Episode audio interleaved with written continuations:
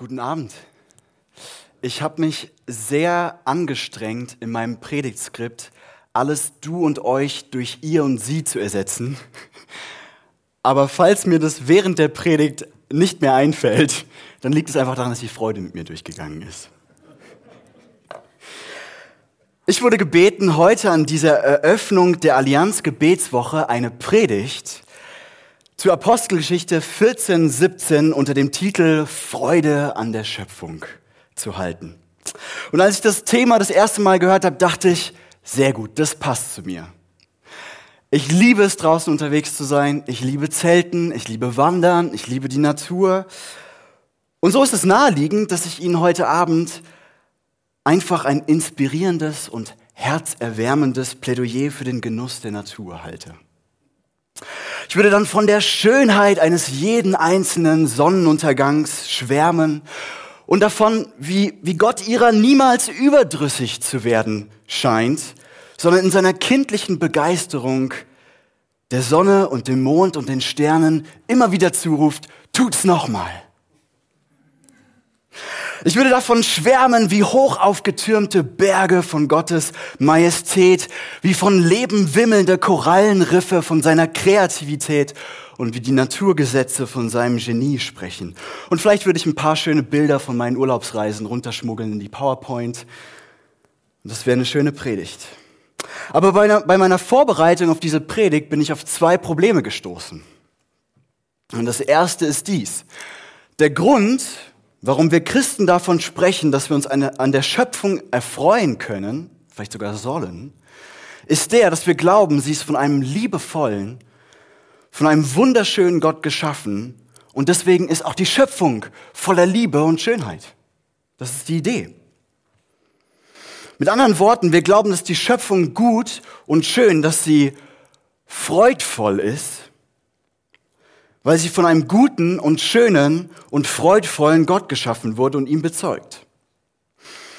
Aber wenn wir mal ganz ehrlich sind, ist das gar nicht so offensichtlich, dass die Welt um uns herum gut ist, dass sie liebevoll ist, dass sie schön ist, dass sie freudvoll ist. Ist Ihnen mal aufgefallen, dass wir Menschen seit Tausenden von Jahren damit beschäftigt sind, uns die Schöpfung so gut wir können vom Leib zu halten? Haben Sie darüber mal nachgedacht? Also wir haben das inzwischen ziemlich perfektioniert. Wir, wir bauen Häuser, die man im Winter wärmen und im Sommer kühlen kann, damit wir den Elementen nicht so ausgesetzt sind.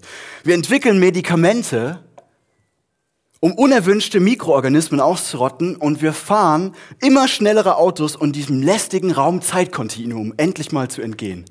Ja? Und ich glaube, ich könnte die Liste noch endlos fortführen.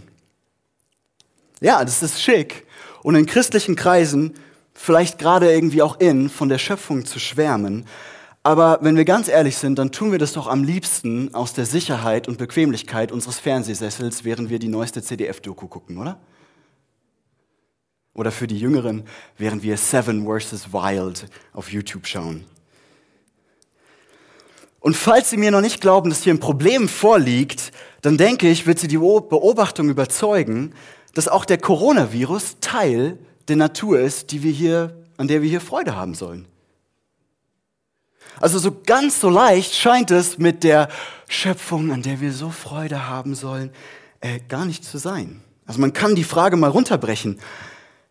Wie kann man an etwas echte Freude, tiefe Freude haben und nicht nur so dieses romantische, ach, ist das schön. Wie kann man an etwas echte Freude haben, das so willkürlich und gewalttätig und grausam ist wie die Natur? Es wird noch besser, ich verspreche es. Nicht, nicht, nur, nicht, nur, nicht nur deprimierend hier. Mir scheint, dass wir bei näherer Betrachtung einiges an Denkarbeit zu leisten haben, wenn wir darüber sprechen wollen, Freude an der Schöpfung zu haben. Und hier stoßen wir an das zweite Problem, das mir bei der Vorbereitung aufgefallen ist, und das ist das.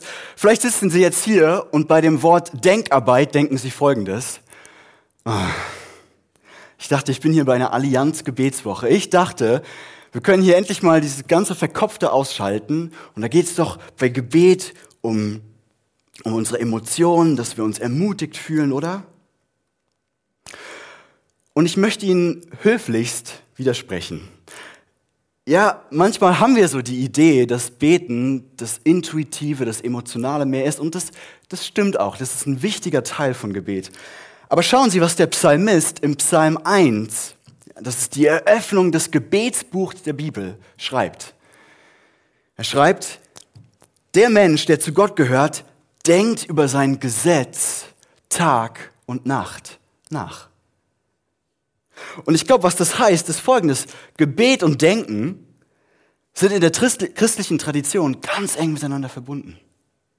Über Gottes Schönheit und über seine Wahrheit nachdenken, das ist eine Form von Gebet. Und wenn ich meinen Job hier heute Abend gut mache, dann wird uns die Schönheit Gottes, das, was wir gemeinsam an Nachdenken jetzt anstellen, das wird uns ganz natürlich in die Anbetung führen, ins Gebet führen.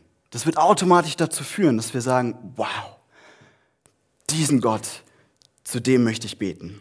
Okay, bevor ich jetzt mit der Einleitung noch mehr Zeit vergeude, lass uns anfangen. Der Bibeltext, der für heute vorgesehen wurde, für das Thema Freude an der Schöpfung, der kommt aus der Apostelgeschichte, Kapitel 14, äh, der Vers 17. Und in der Geschichte, aus der der Vers kommt, äh, da geht es um Paulus und seinen Begleiter Barnabas. Die sind in Lystra, das ist eine antike Stadt im heutig, in der heutigen Türkei, und die heilen dort einen gelähmten Mann. Davon wird in der Geschichte vorher berichtet. Ihr könnt die Geschichte in Apostelgeschichte 14 gern nachlesen nach dem Gottesdienst. Ich will sie hier nur so ein bisschen zusammenfassen. Also Paulus und Barnabas heilen einen Mann, dessen Füße verkrüppelt waren, und zwar von Geburt an. Also man könnte sagen, Natur. Und die Bewohner der Stadt Lystra, die bekommen das dann mit und dann fangen sie an, Paulus und Barnabas anzubeten, weil sie glauben, das wären zwei Götter, Zeus und Hermes, die, die Mensch geworden sind. Und Paulus startet dann mit einer Rede, in der den Leuten in Lystra vom christlichen Gott erzählt. Und warum schauen wir das, diesen Text mit hier gemeinsam an?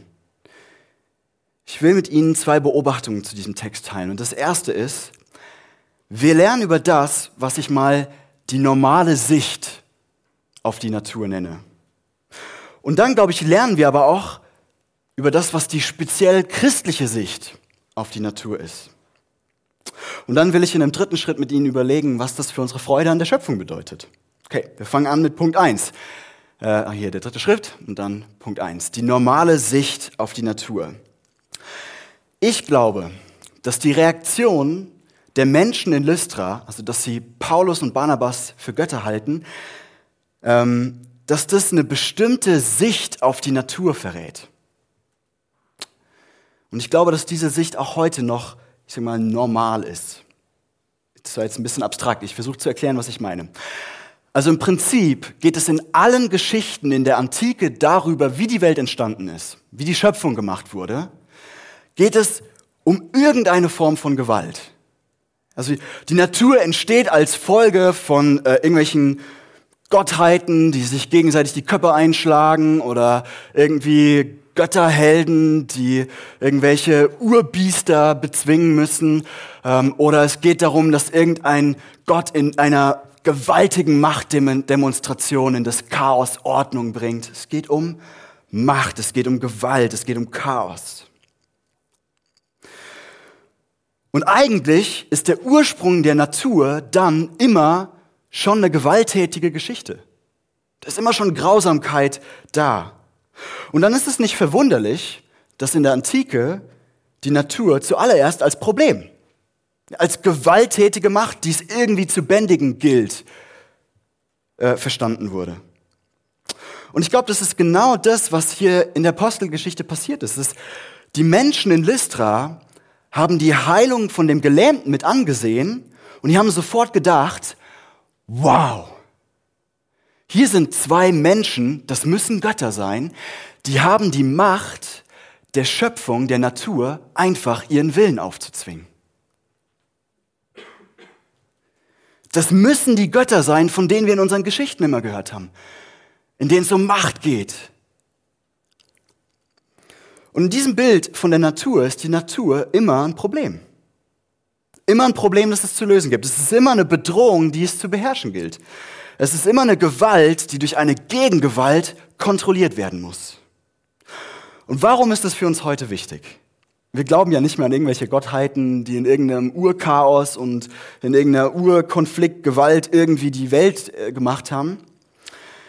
Ich glaube, dass das wichtig ist, weil der Blick auf die Natur, weil dieser Blick auf die Natur, der Blick ist, der heute unseren Blick auf die Natur oft prägt. Ich glaube, unsere Kultur ist gar nicht so anders darin, wie sie die Natur wahrnimmt. Ich habe drei kurze Beispiele für euch. Eins aus der Wissenschaft, eins aus der Popkultur und eins aus der Philosophie. Ähm, und ich habe hier meine PowerPoint mal wieder vergessen, das passiert mir. Entschuldigung. So, Wissenschaft, erstes Beispiel. Die Evolutionstheorie ist hier ein Bild von Charles Darwin. Die Evolutionstheorie ist die Idee, dass Lebewesen sich weiterentwickeln, in denen nur diejenigen Lebewesen sich fortpflanzen können, die besonders gut darin sind, zu überleben. Und ich treffe hier kein Urteil, ob wir in der Form, wie die Evolutionstheorie heute vertreten wird, ob wir das glauben sollten als Christen oder nicht, das ist mir heute egal. Äh, die Theorie rechnet, der Punkt ist, die Theorie rechnet grundsätzlich damit, dass an der Wurzel von allem Leben Wettbewerb liegt, Gewalt liegt, das Überleben des Stärkeren oder des besser angepassten liegt.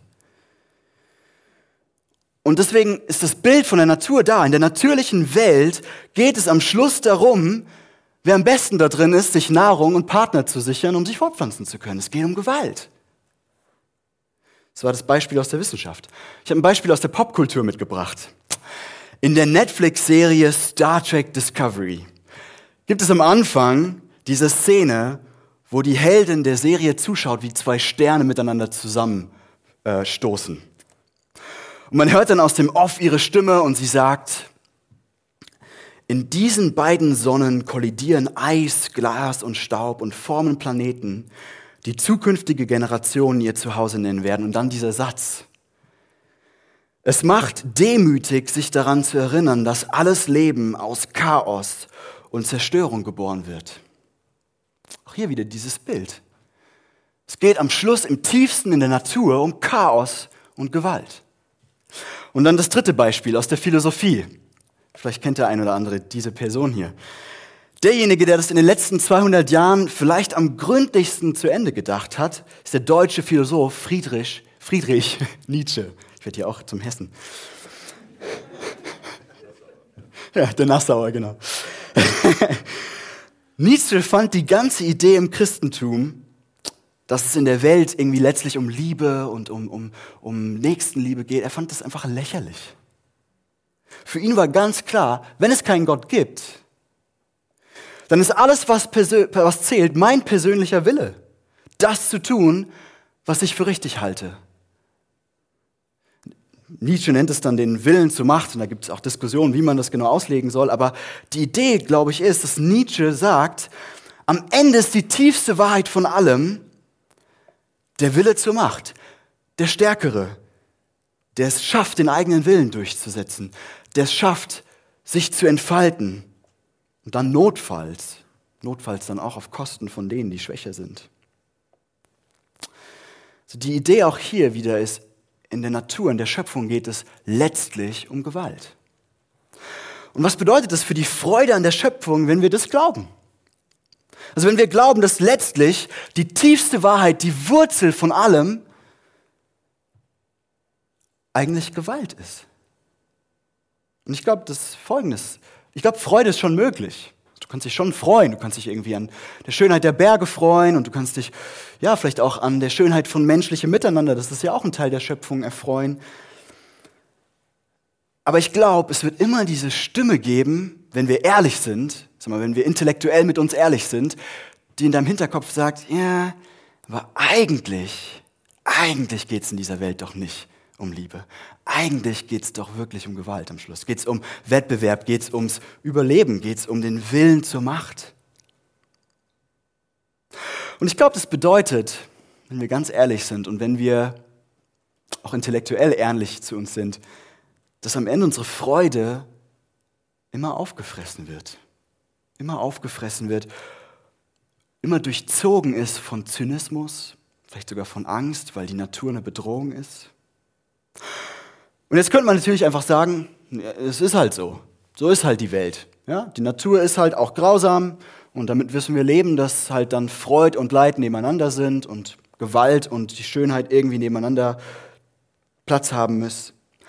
Aber jetzt kommen wir zu meiner zweiten Beobachtung an dem Text, den wir in der Apostelgeschichte finden. Und das ist die besondere Sicht des Christentums auf die Natur, auf die Schöpfung. Paulus reagiert auf die Anbetung dieser Menschen in Lystra interessant. Also erstmal natürlich stellt er richtig, dass er kein Gott ist. und, äh, und dann, aber dann erzählt er den Menschen von einem anderen Gott. Er nennt ihn den lebendigen Gott. Und ich finde es spannend, wie er das macht. Er sagt von diesem anderen Gott, und ich habe das Zitat mal mitgebracht. Zwar hat er in der vergangenen Zeit alle Heiden ihre eigenen Wege gehen lassen, und doch hat er sich selbst nicht unbezeugt gelassen, hat viel Gutes getan und euch vom Himmel Regen und fruchtbare Zeiten gegeben, hat euch ernährt und eure Herzen mit Freude erfüllt. Ich finde es total spannend, dass Paulus hier so ein bisschen einen anderen Ton anschlägt, als es bei den Menschen aus Lystra vielleicht erwartet wurde. Also anstatt Gottes Macht der Schöpfung seinen Willen aufzudrücken, also anstatt Gewalt irgendwie in den, in den Mittelpunkt zu stellen, betont Paulus hier, dass die Schöpfung ein Zeugnis für einen Gott ist, der gut ist. Für einen Gott ist, der Gutes tut. Für einen Gott, der liebevoll durch die Schöpfung versorgt. Und ich finde das so schön ausgedrückt. In dem, in dem Vers heißt es, euch ernährt und eure Herzen mit Freude erfüllt. Und es klingt für mich so anders als dieses Bild von der gewalttätigen Natur, also von dieser Natur, die bedrohlich und, bedrohlich und problematisch ist. Das Christentum stellt diese unglaubliche Behauptung auf. Der tiefste Grund, der Ursprung der ganzen Schöpfung ist ein Gott der Liebe. Das, was wir in der Natur an Gewalt und an Chaos und Grausamkeit sehen, so geht dann die christliche Erzählung von der Schöpfung, ist, im, ist erst im Nachhinein in die Schöpfung gekommen. Also mit anderen Worten, Gewalt liegt nicht am Ursprung, ist nicht die tiefste Wahrheit von allen, sondern es ist gekommen, weil der Mensch sich von Gott entfernt hat. Und da gibt es dann diesen Fluch am Anfang der Bibel, der über die Natur ausgesprochen wird, weil der Mensch sich von Gott abgewandt hat ähm, in Genesis 3. Und ich habe euch einen Teil davon mitgebracht. Da heißt es dann, dein ganzes Leben lang wirst du dich abmühen, um dich davon, und damit ist der Ackerboden gemeint, der so ein bisschen stellvertretend auch für die Natur steht, um dich davon zu ernähren. Dornen und Disteln werden auf ihm wachsen, doch du musst dich vom Gewächs des Feldes ernähren, bis zu dem Tag, an dem du zum Erdboden zurückkehrst, von dem du genommen wurdest, denn du bist aus Staub und wirst wieder zu Staub werden. Ich glaube, die christliche Geschichte von der Schöpfung behauptet, der tiefste Grund, die tiefste Wahrheit der Schöpfung ist gut und voller Liebe und Schönheit und die Gewalt und Grausamkeit in ihr ist nur, man könnte es ausdrücken, eine Verzerrung. Es ist ein Riss, der zwar ganz tief durch sie durchgeht, aber der erst im Nachhinein gekommen ist und der nicht wirklich zu ihr gehört, der nicht am Ursprung liegt.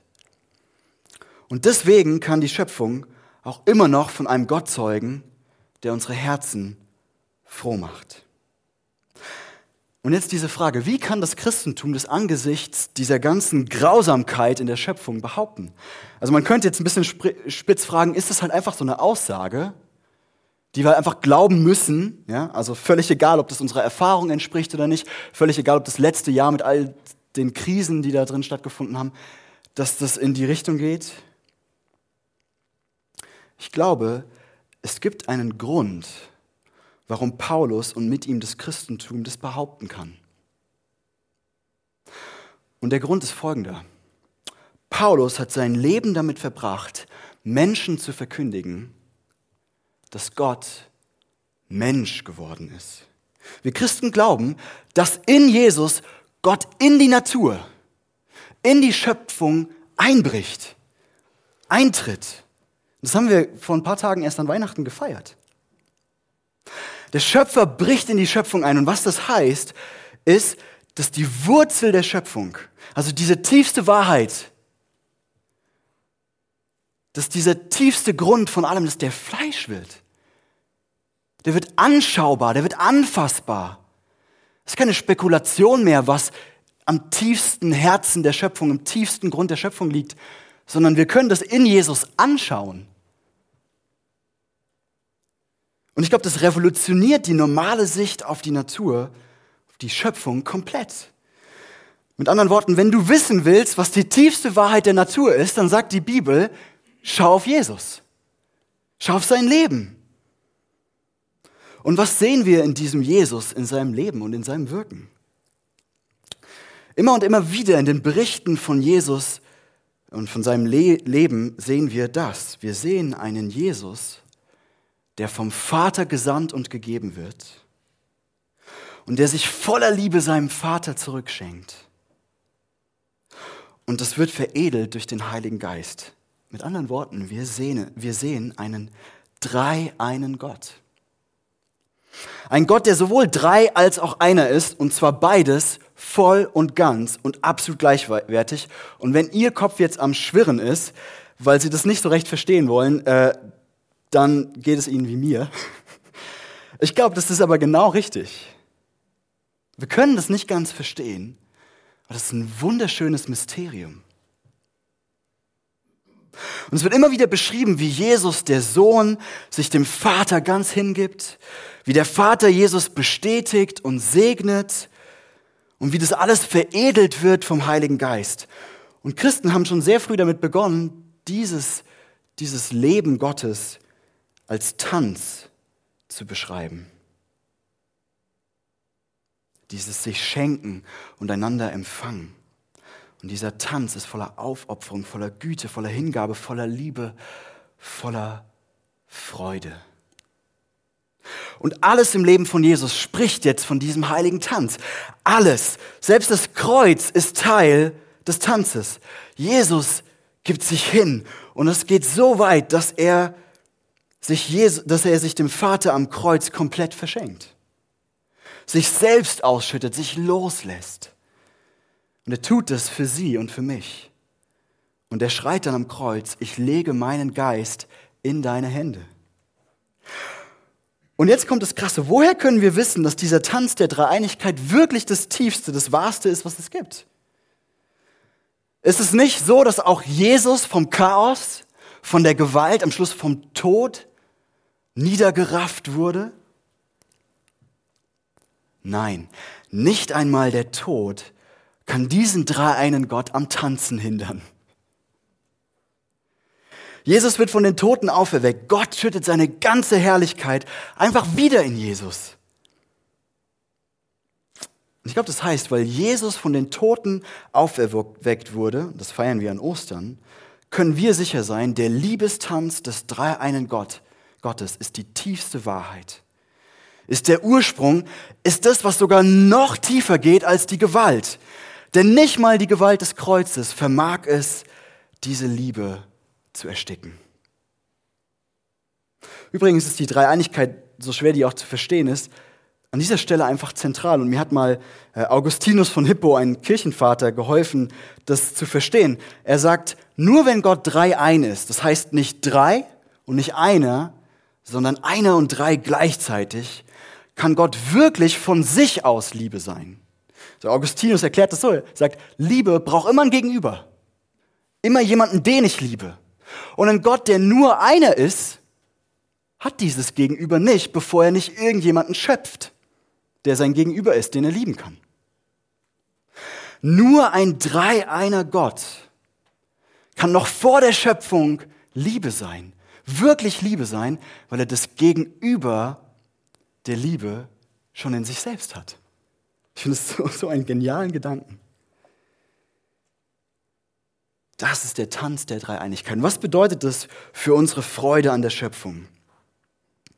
Ich glaube, wenn wir Jesus anschauen und wie sich in seinem Leben, Sterben und Auferstehen der Tanz der Liebe eines dreieinen Gottes vollzieht, ich glaube, dann bekommen wir einen kleinen Schimmer von der Realität, wie sie eigentlich ist, zu sehen dann ist es, als ob wir für einen kleinen Moment hinter die zutiefst zerrissene Schöpfung, hinter die Verzerrung von Gewalt und Macht und Wettbewerb schauen, die durch unser Versagen in die Welt gekommen ist. Und dann können wir einen kleinen Blick erhaschen von der Wahrheit, die am Ursprung dieser Schöpfung liegt.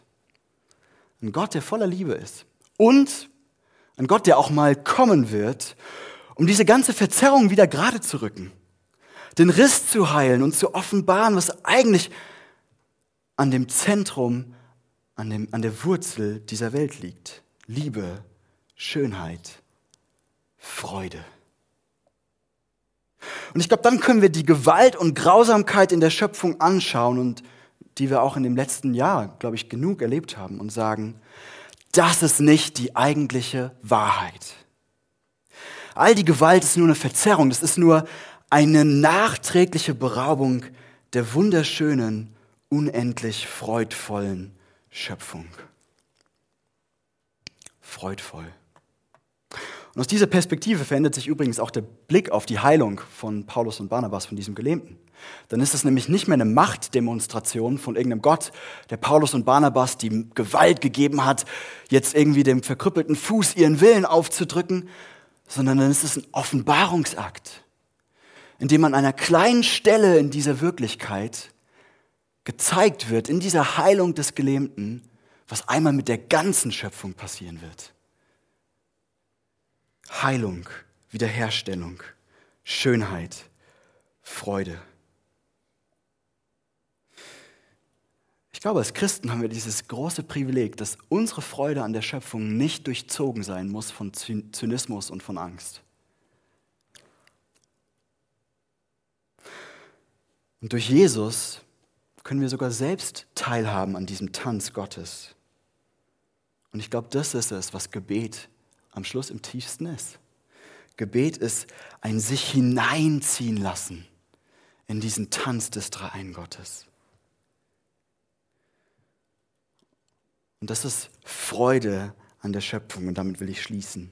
Es bedeutet, die Schöpfung wahrzunehmen und sich von ihrer ganzen Schönheit, von ihrer Liebe und Güte, die immer wieder durchblitzt, in den Tanz des dreieinigen Gottes hineinziehen zu lassen.